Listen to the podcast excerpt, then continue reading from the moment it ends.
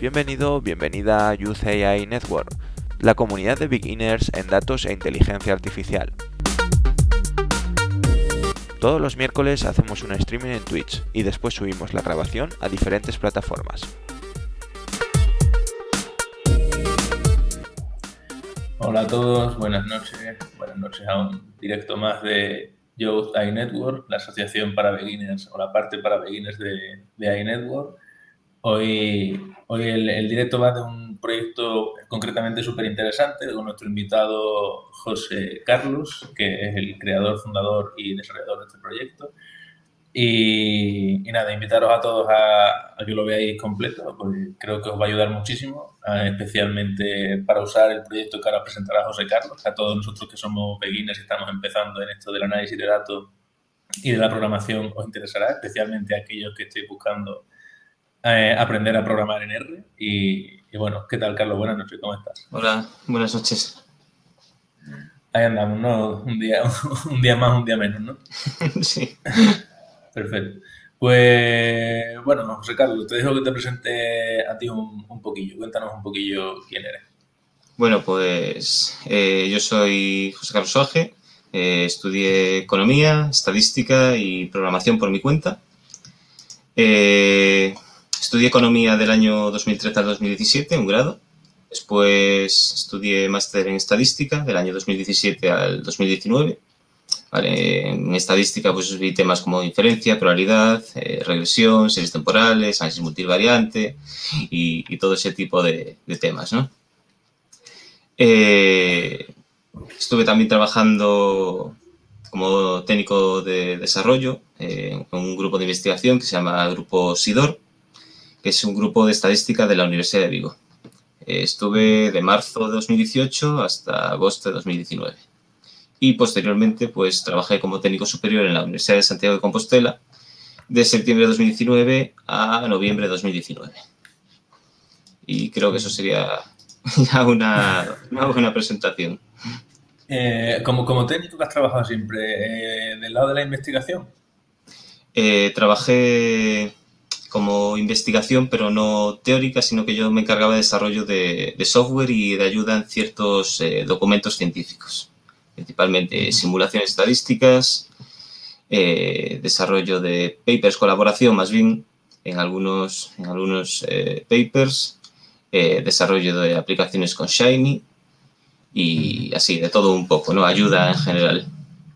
Mm. Oye, has dicho antes que aprendiste a, programar por tu cuenta, que fue completamente autodidacta. ¿Cómo, cómo fue, ha sido tu experiencia? Bueno, pues empecé a programar. Eh, bueno, yo sabía un poco de programación, había estudiado programación en el colegio, me habían enseñado Visual Basic y posteriormente eh, comencé, bueno, por inquietud, quise hacer una aplicación para móviles y empecé a aprender Java y XML. Esto fue en el año 2016. Sí, 2016. Y se me ocurrió desarrollar una aplicación, la desarrollé en un mes, un mes y medio, y me di cuenta de que, de que se me daba bien eh, lo que es eh, programar, eh, me di cuenta de que tenía mucho futuro, sobre todo con temas relacionados con empresa, y me di cuenta de que, bueno, de que me gustaba. Entonces, estuve primero con Java XML, que es como se hace en desarrollo de aplicaciones nativas para Android, Posteriormente eh, comencé con Python, quería un lenguaje más, bueno, sí, como Python. Y bueno, no, trabajé mucho con Python, hice sobre todo web scrapping, que es automatización de, eh, extracción de datos de páginas web y de APIs.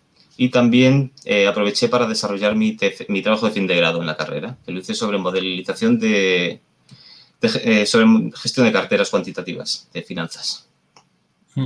Entonces. ¿sí? Uy, perdón. No, no, la, la, aplicación que comentabas, eh, ¿de qué iba la aplicación? ¿Qué, ¿En qué consistía?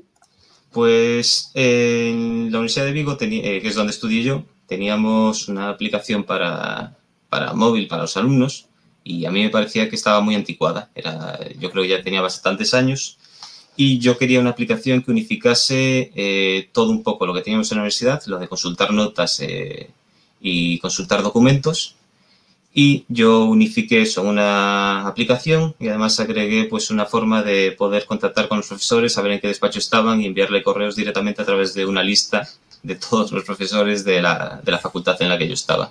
Entonces unifiqué todo eso en una, en, en una única aplicación y bueno, luego intenté que la universidad la usase, pero resulta que ya tenían un convenio con, otra, con una empresa que les estaba desarrollando una nueva y ahí, ahí quedó el asunto burocracia, ¿no? ¿Qué le vamos a hacer, no? sí.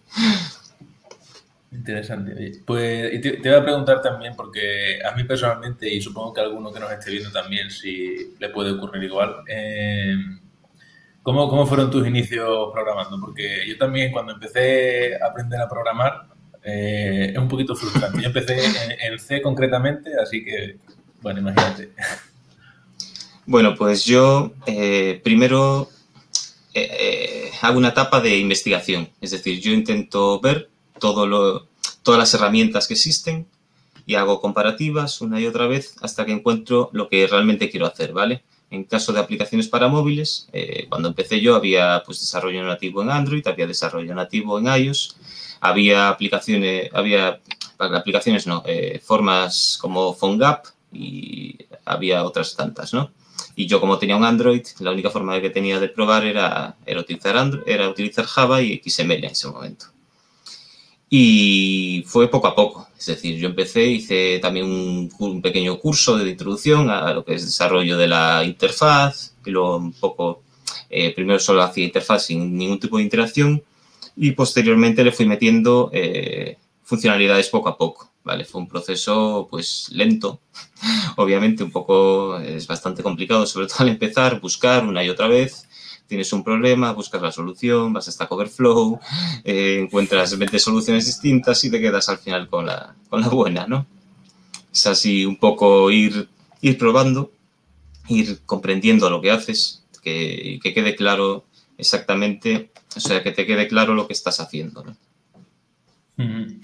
Pues sí, eh, yo, yo, recuerdo, recuerdo eso, pegarme bastante choques, contra la pared, ¿por qué no funciona esto? ¿Por qué no funciona esto? Y bueno, y encima, en mi caso, bueno, yo estoy estudiando y eh, me, me, me, tocaban unos ejercicios rarísimos que no estaban nunca resueltos por ahí por internet, entonces claro, eh, era complicado. Tenías que, no podías encontrar en Stack Overflow la solución, pero bueno, en la vida real del programador Stack Overflow es increíble.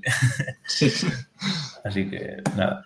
Pues nada, te, te, hemos invitado especialmente, como ya hemos comentado antes, porque bueno, tienes un par de proyectos mmm, bastante, bastante interesantes eh, sobre R. Eh, cuéntanos un poquillo sobre R, ¿por qué utilizas R y cuál es tu lenguaje favorito así de todos los lenguajes? Aunque cada uno sirve para una cosa, ¿no? Pero... Sí, evidentemente cada uno cumple, cumple una función diferente, es decir, no vas a poder usar R pues, para desarrollo web, pero sí que lo vas a poder utilizar. Yo lo uso principalmente pues para tareas de, diario, ¿no? Yo con R puedo hacer, se pueden hacer eh, reportes en PDF, en HTML, puedo hacer reportes dinámicos en base a unos datos, puedo crear páginas web, como, como una de las que hice yo, puedo crear aplicaciones web con Shiny, puedo puedo hacer una multitud de tareas. Puedo crear presentaciones con una librería que se llama Sharingen. Puedo crear incluso pues, mi currículum en PDF con una librería que se llama PageDown. es decir, puedes, puedes hacer todo tipo de tareas eh, que tendrías que utilizar Word, Excel. Bueno, pues yo las tengo todas integradas con, con R. Eh, por supuesto, también se puede hacer análisis de datos si lo necesitas, eh, gráficos de manera profesional. Eh, ¿Qué es lo que me permite R? Pues automatizar procesos, ¿no? Procesos que si no yo tendría que realizar de manera manual y por tanto pues consigo mejoras de eficiencia en, en mi trabajo. Tardo mucho menos en realizar tareas que una persona pues sin utilizar un lenguaje de programación tardaría mucho más. Mm, por ejemplo. Eh, por ejemplo, eh, en lo que es eh, al, incluso al escribir documentos, en, en R Markdown, que es lo que se utiliza en R. Yo simplemente sí. escribo el código y ya tengo el, el, gráfico, ¿vale? Yo no tengo ni que crear ese gráfico, andar a copiar, a exportarlo, copiarlo y meterlo en un documento, que sería el, el proceso normal.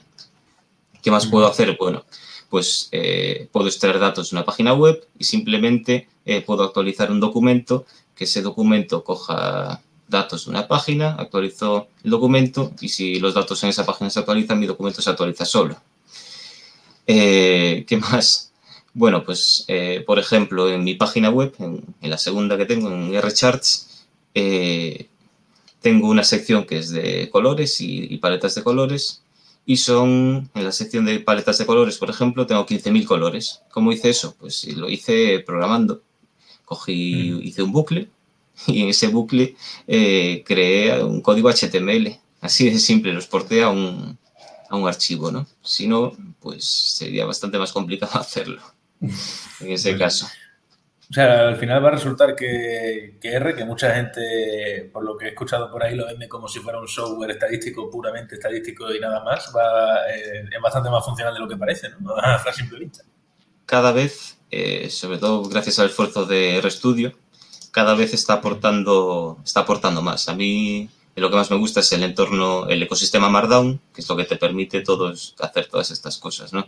Los documentos con R Markdown a mí me encantan, crear páginas web con la librería Blockdown y, todas las cosas que comenté antes, ¿no? Eh, por supuesto, a ver, siempre hay el típico debate entre Python y R, ¿no? Python sirve para más cosas, es cierto, pero, pero R cada vez va metiendo ahí un poco de caña y, permite, permite realizar muchas tareas del, del día a día, en lo que es un trabajo diario. No tienes por qué enfocarte en, un análisis de datos, exactamente. Sí, bueno, siempre, siempre había escuchado, y no sé si es cierto, a ver si me lo confirma o me lo desmiente, que se usa mucho R en tema de educación y en investigación para la salud, eh, concretamente. porque, supongo que es porque eso, porque como que así el tratamiento puede ser, bueno, más confidencial, digamos. No tampoco confidencial, sino más puramente estadístico, ¿no? En, lo que es la academia se utiliza más R. No sabría decirte el motivo por el cual. Eh, yo creo que es porque R, tú, tú, instalas R, tú puedes instalar librerías con una función y ya no te preocupas de nada más, ¿vale? Tienes un IDE, que es RStudio, y aprendes a programar y lo utilizas. Con Python, aunque sí que la sintaxis, pues, es más sencilla, ¿no? Pero al ser más sencilla en, es más sencilla y más estricta a la vez, porque te obliga a identar, te obliga, te obliga a hacer ciertas cosas, ¿no? Que hace que al final el código sea más legible, pero a un académico eso igual no le importa. En cambio, en R, pues tú puedes hacer las cosas de una forma distinta. Es cierto que puede quedar, que puede quedar el código más feo, más bonito, bueno. Eh, entonces, bueno, ¿qué pasa? También en Python, pues en las librerías tienes que andar, eh, si utilizas Windows con pip, tienes que, instalar, tienes que saber un poco más de de consola de comandos, esas cosas, y yo creo que eso tira un poco para atrás a la gente de, la academia. En cambio, con R, pues ya digamos que si tú aprendes, se instala, un par de, instalar R y, y RStudio si quieres, y ya lo tienes todo listo. Eh, ¿Qué pasa? Que también Python es más, es más genérico, ¿no? Eh, se utiliza en ingeniería, se puede utilizar para desarrollo web y para temas más de producción de una de empresa, ¿no? Eh, pero en cambio, en, lo que es academia eso no hace falta y yo creo que la gente pues prefiere adoptar ese, prefiere adoptar R, ¿no? También es porque ya se lleva utilizando tanto tiempo que hay muchas librerías muy específicas de, análisis de datos que solo están en R. Entonces tú si, si, la necesitas, si eres investigador y estás investigando algo muy concreto, lo vas a tener en R y no en Python seguramente. Sí, eh, la, verdad es que tiene, tiene sentido. Eh, ya te digo, Python parece como que, que es como súper genérico, pero oye, quizá para, para, lo que tú dices, para gente que no tiene tanto conocimiento técnico, mm, R le puede ahorrar más de un dolor de cabeza a más de uno. Sí, yo creo que sí. Sobre todo con lo que es eh, los entornos, lo de instalar librerías y tal. Hombre, creo que sí. un poquito. bueno. bueno, por cierto, toca mojarse aunque no tenga mucho sentido la pregunta, pero bueno, ¿cuál es tu lenguaje favorito? Eh, R, sí, seguramente R. R porque sí, creo que está claro, ¿no? Lo usas en el día a día y te... sí, me permite usarlo en el día a día. Eh, además, bueno, como soy estadístico, también lo llevo utilizando bastante tiempo, desde, desde 2017 más o menos, cuando empecé el máster. Eh, lo utilizaba en el máster que cursé yo de estadística, pues lo utilizábamos en todas las asignaturas. Eh, entonces todos los trabajos que había que ir haciendo, pues los, los, hacía en R. Y además desde, desde que empecé con esto del desarrollo web y, y, empecé a utilizar la librería Blockdown, pues lo empecé a utilizar más aún. ¿no? Entonces, bueno, es eso, que puedo hacer la mayoría de mis tareas desde un, desde un único sitio. Esa es la, la, ventaja principal que yo le encuentro, sobre todo a lo que es eh, realizar presentaciones. Si, quiero, si tengo que hacer un curso, pues hago una presentación con, con la librería Sharingan, que me permite exportar HTML y a PDF a la vez, con el mismo código. Además, me permite que si está en HTML, pues el, si pongo fragmentos de código se puedan copiar y pegar automáticamente dando, dando un botón. Puedo, puedo hacer presentaciones en, en, en, directo con mi webcam, incluso con si se utiliza una librería que se llama Sharingan Extra, que incluye, eh, incluye funcionalidades adicionales a la librería base. Y si quiero escribir un documento, pues también lo escribo con generalmente con Markdown o, o con LaTeX si, si, es más técnico, pero, pero sí. Eh, se, ha convertido para todo. Tu, se ha convertido en tu mano derecha prácticamente. Sí. Pues, Vamos, yo, eh, por decir así rápidamente, de los lenguajes que he usado, R es verdad que lo, lo he usado poco. Y de hecho, cuando me dices que exportas de R Markdown a PDF, a mí me daba problemas el exportar a PDF. A HTML no. Pero Eso es por el LaTeX. Necesitas instalada, tener la librería LaTeX instalada seguramente. Algo, algo fallaba ahí. Le echaré uno. Eh, no, es, no es R de momento de mis favoritos, pero bueno, tengo que confesar que le tengo que echar un vistazo a R todavía bastante gordo. Eh, Java lo odio, lo siento, no me gusta sí, Java. Es muy feo, es muy feo. No sé por qué a nadie le gusta Java, a mí no, desde sí, luego. ¿sabes? Es horroroso, sí. Ha sido el primer lenguaje con el que he hecho programación orientada a objetos y creo que la experiencia, de, la primera vez que pasas de, de, programar declarativo como C a programar eh, orientado a objetos, el, la diferencia es muy gorda y le coges algo. Yo lo hice al revés, pero bueno, pasé de Java a, a lenguajes más fáciles. Ah, bueno, bueno, mejor, sin duda alguna mejor. Pero bueno, eh, vamos con lo siguiente, porque ya lo hemos mencionado un par de veces y no sé si quien esté escuchando estará un poquito ya atento, pero eh, tienes un par de proyectos de divulgación que yo sepa, Sí. ¿verdad? Y son sobre, sobre ¿no? Pues nada, cuéntanos un poquillo de qué va. No quiero tampoco hacer spoiler. Bueno, pues en, en marzo de, de 2020 se me ocurrió eh, empezar a, crear una, página web sobre, sobre R, ¿vale? Esta idea surgió por, varios motivos. En primer lugar, porque tenía bastante tiempo libre. Eh, en segundo lugar, porque quería... Porque veía que no había ninguna página de R en español que fuese una referencia. Entonces vi que ahí podía haber un, un hueco. Eh, porque me considero un experto en R personalmente entonces sabía que podía aportar bastante conocimiento y eh, porque quería, quería convertirme como en una, en una referencia ¿no? en, lo que es R, en el, sobre todo en el, en el sector hispanohablante. Entonces, bueno, la primera página, yo en ese momento no sabía nada de desarrollo web, fue, aprendí el año pasado. Eh, ¿Qué aprendí? Bueno, pues mi primera página está hecha en WordPress, ¿vale?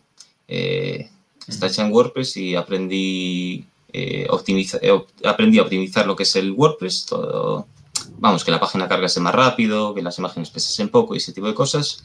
Aprendí un poquito de PHP para hacer eh, ciertas, ciertas funcionalidades que no venían en la plantilla que estaba utilizando, que, que, que necesitaba. Y aprendí SEO, ¿vale? Eh, SEO es posicionamiento de motores de búsqueda para aparecer sí. lo más arriba posible en, en los resultados. Eh, creo que lo conseguí. Sí, yo, yo estudié, estudié bastante bien. Vale. Bueno, eh, no sé si la puedo compartir. ¿Puedo compartir pantalla? Ah, sí, eh, tienes una opción abajo de aparecerte, ¿verdad? Para compartir pantalla. Sí, screen. Lo tienes, ¿no? Sí. Eh, permitir. Creo que estoy compartiendo. Ahora mismo creo que no. Ah, mira, uh, lo voy a añadir. Uh, lo tenemos. Vale, ahora se está compartiendo pantalla. Vale. ¿Se ve la página web? Se ve. Voy a quitarnos a nosotros vale. para que se vea mejor. Uh -huh. Un segundito, a ver. Bueno, Creo que no podemos quitar. No, tiene que quedarse así. Vamos a dejarlo así. Bueno. bueno, pues si se ve, esta sería la primera página web que hice, ¿vale? Está en, está en inglés y en español. Y esta página está, está orientada hacia personas que se inician en la programación en R, ¿vale? Entonces, eh, tiene tres secciones ahora mismo. Una es introducción, otra es manejo de datos y otra es gráficos. Eh, se basa principalmente en RBase, que es la, la, librería que viene por defecto en R.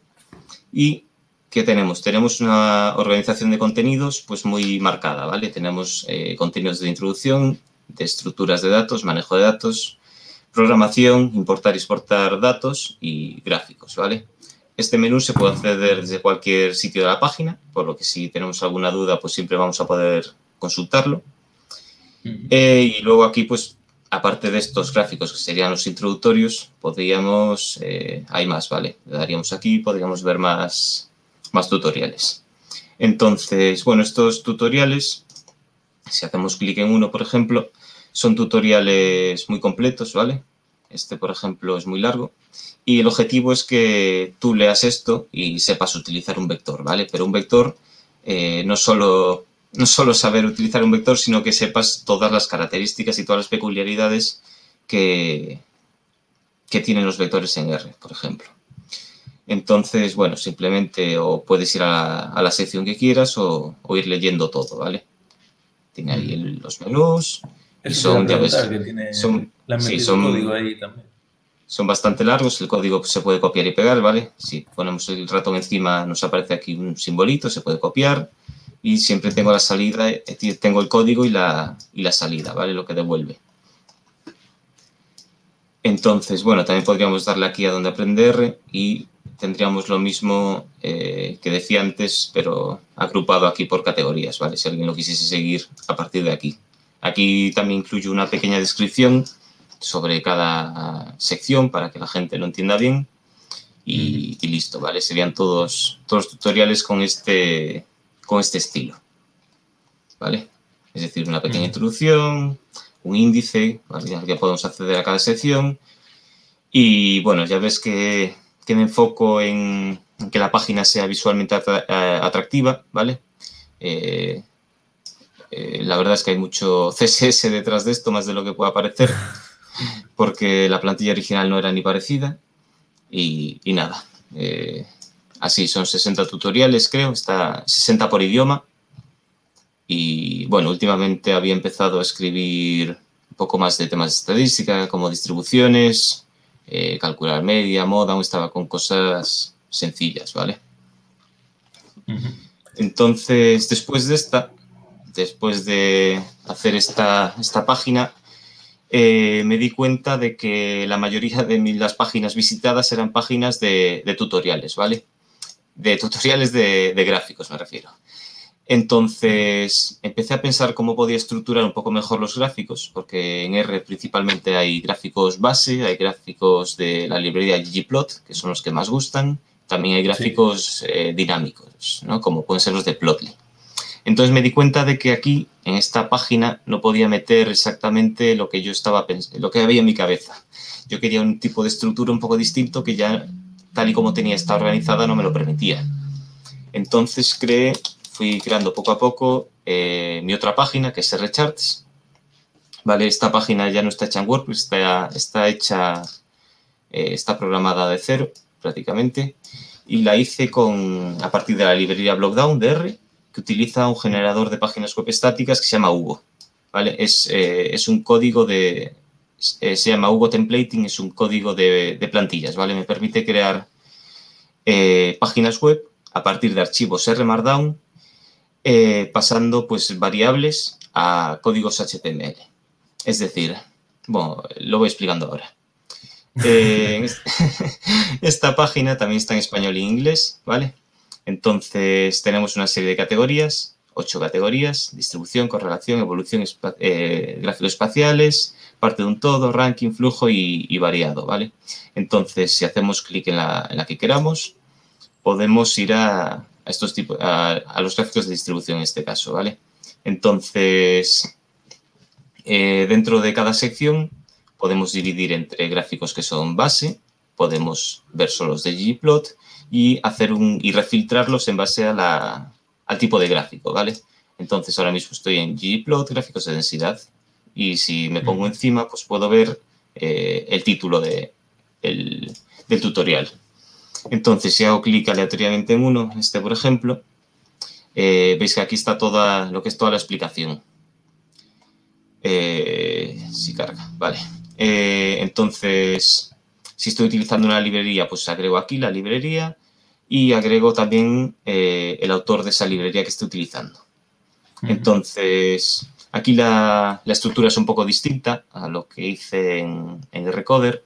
Aquí lo que intento es eh, que sea lo más rápido posible, ¿vale? No, no hago tanto contenido, sino que intento que todo sea eh, copiar y resultado, ¿vale? Yo si copio aquí, igual que antes, esto en mi, en mi R, pues ya me va a salir este gráfico y lo mismo, ¿vale?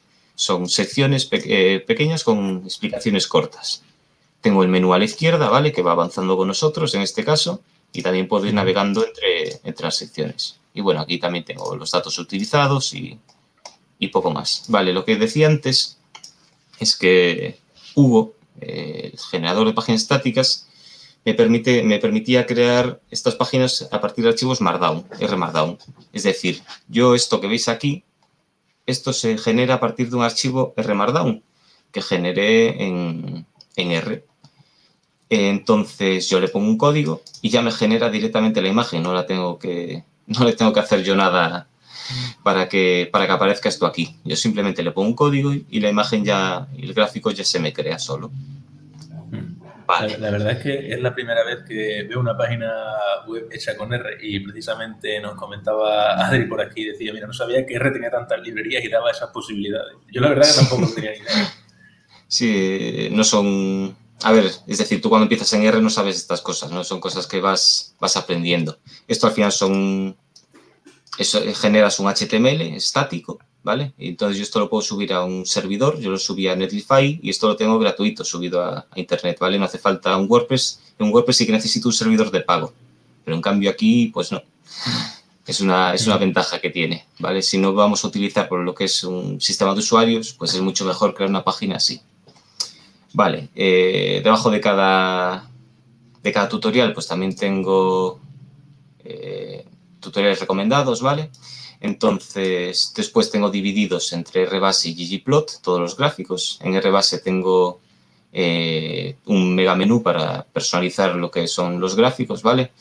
títulos, textos, líneas, ejes y también tengo aquí pues guías rápidas que son las típicas cosas de las que nunca te acuerdas, ¿vale? Como los símbolos, como los márgenes, cuál es el, de, cuál es el 1, el 2, el 3 y el 4 y, poco más, ¿vale? Entonces aquí lo mismo, se puede ir viendo, eh, puedes, por ejemplo, aquí en color de fondo también tengo una funcionalidad para que alguien que quiera probar pueda ir cambiando el color del gráfico, si quiere, si quiere personalizarlo. Y si le das aquí a todos los tutoriales, pues puedes ver todos los de Rebase, lo que es la personalización y todo lo que son los, tutoriales de, Rebase. Y lo mismo para ggplot. Tendríamos aquí ggplot, tendríamos personalización y tendríamos todos los gráficos, ¿vale? Eh, en este, por ejemplo, en ggplot se usan temas y en temas tengo también una funcionalidad distinta y es que tú puedes seleccionar el tema aquí en los botones, se cambia la imagen y se cambia el, se cambia el código solo, ¿vale? Entonces, le doy aquí, por ejemplo, tema de economista y nos cambia aquí el texto y, y la imagen. Luego tengo una sección de colores, tengo todos los colores que vienen en R, ¿vale? R viene con una función que se llama colors y te, te muestra una, lista enorme de nombres, ¿vale? Eh, generalmente tú usas los mismos siempre porque nunca sabes... Los códigos de los nombres, exacto. Entonces, yo lo que hice fue una lista enorme con todos los colores, ¿vale? Esto es lo que, decía, eh, lo que dije antes, que generaba, que generé en R a partir de un archivo HTML.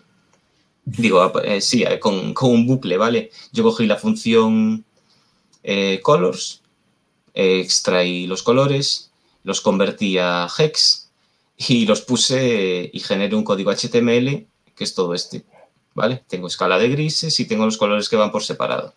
¿Cuál es la gracia de esto? Pues que eh, yo puedo copiar los colores, puedo copiar el nombre haciendo clic encima del nombre. Si lo pego aquí, por ejemplo, se ve, ¿vale? O puedo copiar el código hex.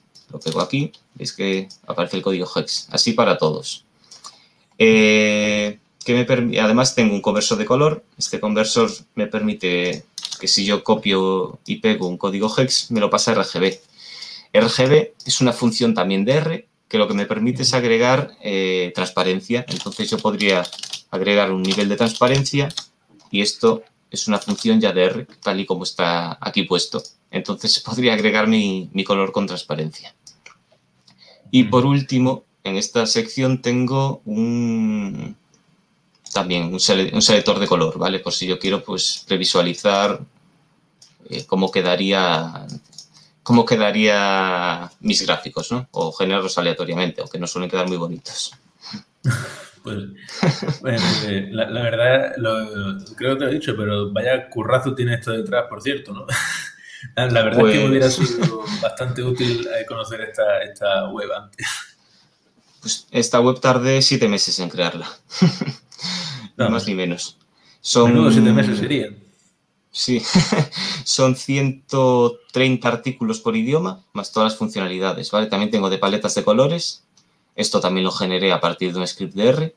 Hay 497 paletas de colores de 16 librerías diferentes y cada, en cada paleta de colores 30 colores distintos. En total son sobre 15.000 colores que hay en esta sección. Entonces, nosotros podríamos usar eh, esta, la paleta de colores que quisiésemos con, este código de aquí, ¿vale? Esto es de una, de una librería que se llama Paletter. O podemos coger los colores individualmente, que los podemos ver aquí, ¿vale? Si hacemos, si nos ponemos por encima. Y entonces hacemos clic encima y podemos copiarlos y pegarlos. Eh, y nada más, está dividido entre paletas continuas, discretas y, y dinámicas. Y por último, también tenemos un generador de paletas de colores eh, por si queremos algo más, más personalizado. Eh, en este momento solo tengo creada esta, la secuencial de dos tonos. Entonces yo puedo seleccionar el número de colores que quiera, ¿vale? Por ejemplo, ocho colores. Puedo cambiar el color primario, puedo cambiar el color secundario. Incluso puedo cambiar el color de fondo si, quiero crear otro color de fondo. Luego tengo aquí un par de, de, correcciones de color, que se llama corrección de iluminación e interpolación Bezier, y hago clic aquí y tengo, tengo copiados los, colores como un vector de R. Eh, y también tengo un previsualizador de, colores. Eh, tú cuando creas un gráfico en R puedes exportarlo como PNG, JPG, JPEG o, o SVG, por ejemplo. Entonces tú si creas una imagen en SVG la puedes arrastrar aquí, subirla yo por defecto, para que se vea en el ejemplo, tengo esta. Entonces yo puedo seleccionar mis colores aquí y puedo ir previsualizando cómo queda. O, el borde, puedo ir cambiando el, borde, el negro, los bordes o, los colores de fondo. Hmm. Relleno, ta, ta, ta. Bueno, y también tengo pues un buscador, un buscador que sea en tiempo real, ¿vale? Ves que si yo voy escribiendo y aquí se va subrayando, si voy buscando histograma, eh, lo puse mal, histograma, pues me va, me, marca el, match, ¿vale? Pero lo mejor de todo es que ni siquiera tengo que escribir la palabra bien para que lo encuentre, porque no busca un match exacto, sino que eh, utiliza un algoritmo para encontrar, para encontrar coincidencias relativas, sí. No es nada, simplemente... Pues, Súper interesante. Para, para, el que nos para el que nos esté viendo y piense que te hayas enrollado mucho con los colores, debo decirle que es súper importante que luego tienes que presentar los gráficos y los colores son importantes. Así que, pues, pues te digo, menudo, menudo currazo. Me hubiera sido súper útil haber conocido esto antes. Voy a, ahí, voy a dejar de Ahí, listo. Y, y bueno, te, iba a preguntar aprovechando esto, ya que eh, esto lo has creado un poco para gente que está empezando, a dicho tú mismo, para gente que aún no que quizás no, tenga ni siquiera instalado ni R ni RStudio como tal. Eh, ¿Te planteas seguir con esto para un uso más avanzado incluso de R? Que ya esto con esto ya tiene bastante de R, pero... a ver, tenía pensado eh, en un futuro seguir creando tutoriales, pero a un ritmo más, más despacio, ¿vale? Escribí cerca de 400 tutoriales en un, año, ya son.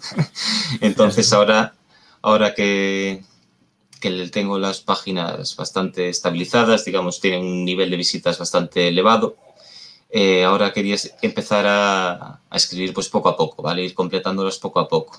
En, en lo que es R-Charts, la segunda página que vimos, iré agregando pues algunos tutoriales que tengo pensados y en lo que es eh, la primera en Recoder quiero escribir lo que son tutoriales más de estadística, más de un poco más eh, técnicas más avanzadas, ¿no?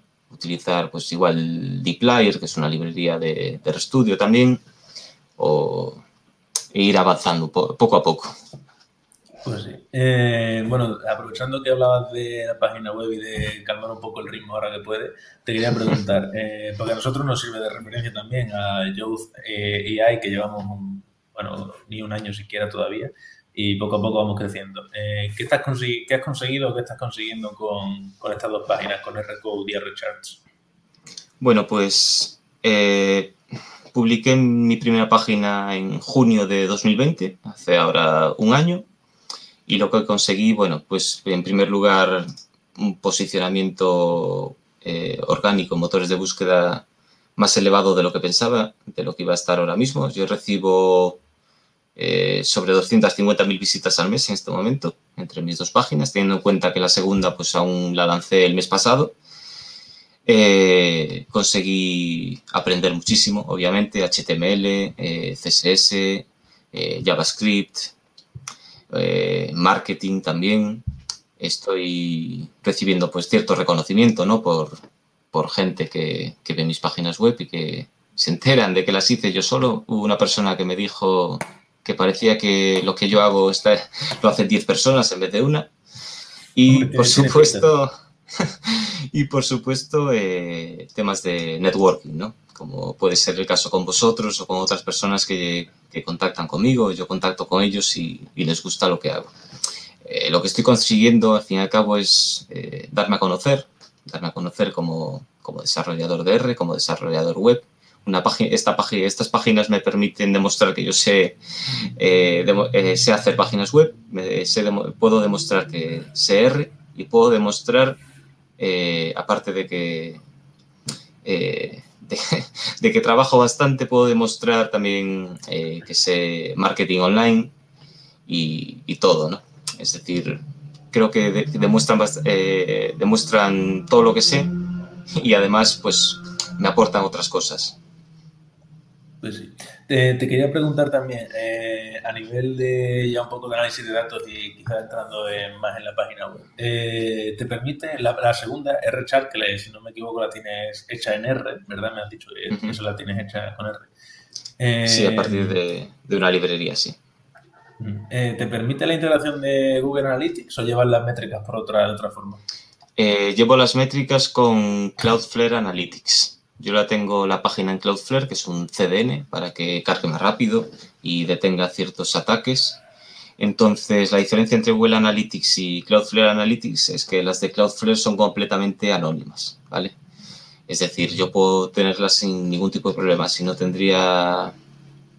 Bueno, ya sabes, ¿no? Si, si tienes usado Google Analytics, digamos que son...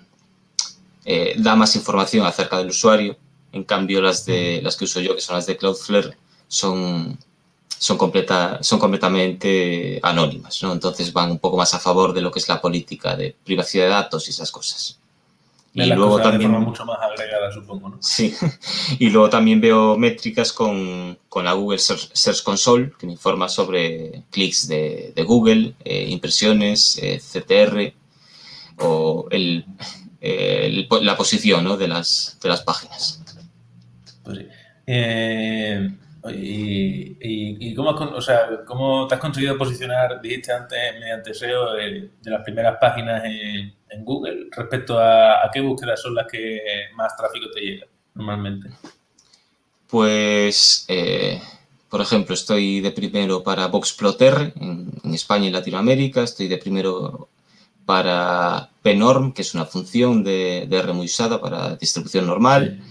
Estoy de segundo, tercero para plot, que es plotter, que es una, son búsquedas muy genéricas, ¿vale? Yo intenté posicionarme eh, para búsquedas genéricas, hice un, estudio primero sobre palabras clave y luego pues intenté crear contenido de, calidad para esas, para esas palabras.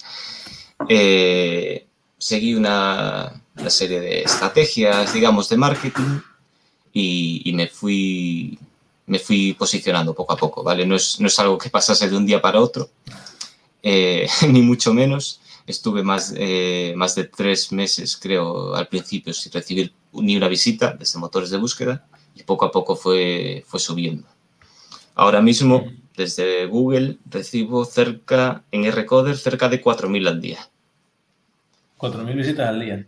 Sí, solo desde, desde Google, sin contar Bing, sin contar Yahoo, sin contar otros buscadores, ni búsquedas directas, ni sin contar las visitas que puede hacer la gente una vez entra en mi página. Hablamos de tráfico orgánico puro. Sí. Pues es un, es un tráfico importante, son 4.000 visitas al día. Pero pues, pues bien, oye, y eh, ya preguntar, porque bueno, como yo, como sabe la gente que nos esté viendo normalmente, yo primero estudié marketing e investigación de mercados y ahora estoy metido en, ciencia de datos, matemática y demás. Em, eh, no, nunca probaste a posicionarte, ya que me dijiste al principio del streaming que veías un hueco porque no había recursos de R en español. Y es verdad, la verdad es que no lo hay. Y hay poco. Eh, ¿No probaste a posicionarte como eh, aprender R en español o algo así? Eh, intenté posicionar curso R o aprende R, pero no, lo conseguí. Creo que por varios motivos. Eh, primero es que creo que la página que tengo para, para, esa, palabra clave no, es lo suficientemente buena. Es decir, no tiene un contenido, simplemente es la lista de, de artículos que yo tengo en mi página. Y lo segundo, porque veo que se posicionan sobre todo lo que son ya empresas de cursos, ¿no? Empresas que se dedican a, vender cursos. Creo que encajan más con ese tipo de, palabras clave, ¿no? Al final lo que alguien busca, cuando busca aprender R, casi que lo que busca más es un curso. Entonces, bueno, no... No compites ahí, ¿no? No. Es decir, yo intenté principalmente, además que tampoco tiene tantas búsquedas eso, ¿eh? Si, haces un estudio ves que tiene mucho más las funciones y temas así que, palabras muy específicas que parece que van a tener bastante, bastantes búsquedas y tampoco tienen tantas. Hmm. Yo intenté... Pues- nada, digo que yo intenté posicionarme por las que veía que más búsquedas tenían, que son las de los tutoriales. Eh, bueno, aprovechando, te, dice aquí algún seguidor tuyo, eh, R-Coder y Rechazo leche, ya las conocí y me encantan. Así seguidores fieles que fans, fans, sí, sí. contigo siempre. Y también pregunta Adri por aquí, dice, mira, dice, ¿te verías como profesor de R en un futuro? Bueno, ya di algún cursillo eh, universitario, pero profesor de R, me gustaría crear una plataforma de, eh, de cursos en un futuro pero bueno, profesor, profesor no es lo que más me apasiona. Me gusta más desarrollar que enseñar, pero bueno, también es una opción, sí. A ti te gusta, te gusta picar código, por lo que veo. Estar, ahí pegándole el teclado. Pues qué bien. Eh, Súper útil, la verdad. Incluso ya te digo que ojalá lo hubiera conocido, conocido antes porque eh, cuando estuve este primer trimestre tenía estadística y estuvimos también trabajando así con R, no mucho, pero me dio para conocer todo lo que has dicho de ggplot, plotly, eh, bueno, las funciones de pnorm, rnorm, poisson, todo eso. Y, la, verdad, la verdad es que me hubiera, me hubiera ayudado bastante. Y bueno, si encima dices que lo quieres complementar con un meterle a esa página web un curso de estadística básica también y eso, pues, pues yo puedo asegurar que, es una muy buena introducción, al menos, pienso yo, desde, para, para aquel que esté iniciándose en R, desde luego. Así que yo por mi parte me, yo me quito el sombrero, es increíble lo que, lo que has hecho y en siete meses y tú solo. Así que has conseguido al menos un, seguidor más y seguro que a, a la página web. y la difundiré. Y bueno, y seguro que nosotros también, así que genial. Así que bueno. Eh, no tenemos más preguntas, así que bueno, si quieres comentarnos algo antes de irte, José Carlos. Pues no se me ocurre nada ahora mismo. La verdad. Pues... Eh, creo que ya dejé bastante, todo bastante claro. Es decir, expliqué, creo que expliqué más o menos todo lo que quería, lo que quería comentar. Perfecto. Pues nada, lo último ya agradecerte muchísimo que, hayas estado con nosotros este ratito. Em, que, que, bueno, todo lo que has hecho en general de forma completamente gratuita y altruista para colaborar con la comunidad española que quiere aprender en R. Y nada, desearte mucha suerte y seguiremos en contacto, sea como sea. Así que. Muchas gracias. Eh, y todos los que estáis viendo, en, ya sea en directo o en YouTube, que apuntarse a los cursos. Bueno, si algún día José Carlos abre una plataforma de cursos, ya sabéis que si son de la calidad de esta página web, ya sabéis que van a ser bastante buenos. Así que nada, ya nos vamos a despedir. Ya sabéis que la grabación del directo este estará en YouTube y en Spotify muy prontito, seguramente ahora cuando cerremos el streaming. Así que nada, nos despedimos y os dejamos. Buenas noches a todos. Hasta luego. Buenas noches. Chao.